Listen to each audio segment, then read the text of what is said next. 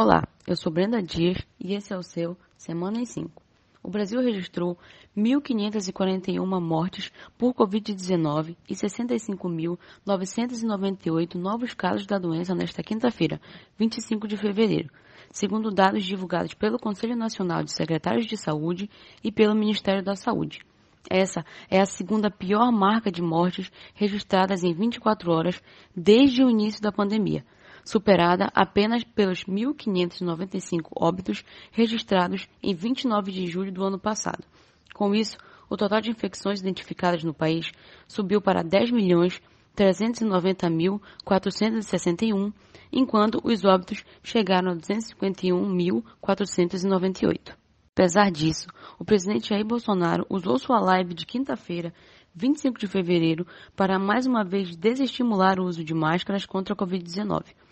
No mesmo dia em que o Brasil registrou a segunda pior marca de morte pela doença, o presidente mencionou uma universidade alemã que teria apontado num estudo que máscaras são prejudiciais a crianças.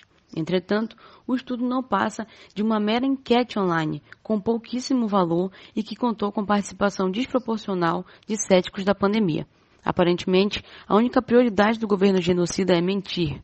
Salvar vidas está longe de ser essencial. Em mais uma demonstração de incompetência e irresponsabilidade, o Ministério da Saúde trocou carregamentos de imunizantes contra a Covid-19 entre Amapá e Amazonas, nesta quarta-feira, 24 de fevereiro. As 78 mil doses que deveriam chegar ao Amazonas foram desembarcadas no Amapá, que aguardava apenas 2 mil doses. Afinal, todos os estados do norte são iguais e invisíveis, não é mesmo? O presidente dos Estados Unidos, Joe Biden, decidiu reabrir um dos campos de concentração que aprisionava imigrantes menores de idade. Localizado em Carrizo Springs, Texas, o centro de detenção para crianças imigrantes foi aberto durante o governo Trump em 2019, mas fechou em cerca de um mês. Ele agora está sendo reaberto e se espera que 700 crianças entre 13 e 17 anos sejam aprisionadas no local.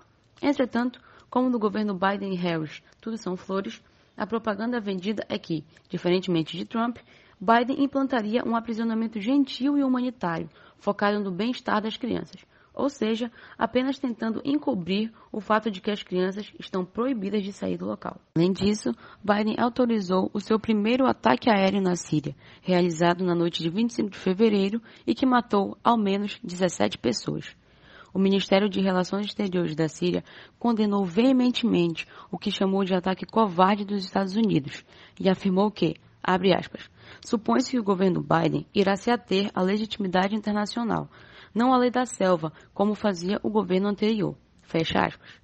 Joe Biden é capaz de iludir apenas os administradores do perfil quebrando tabu. E, obviamente, faz valer a máxima. Novo presidente, mesmo imperialismo. E esse foi o seu Semana em 5. Muito obrigada e até a próxima.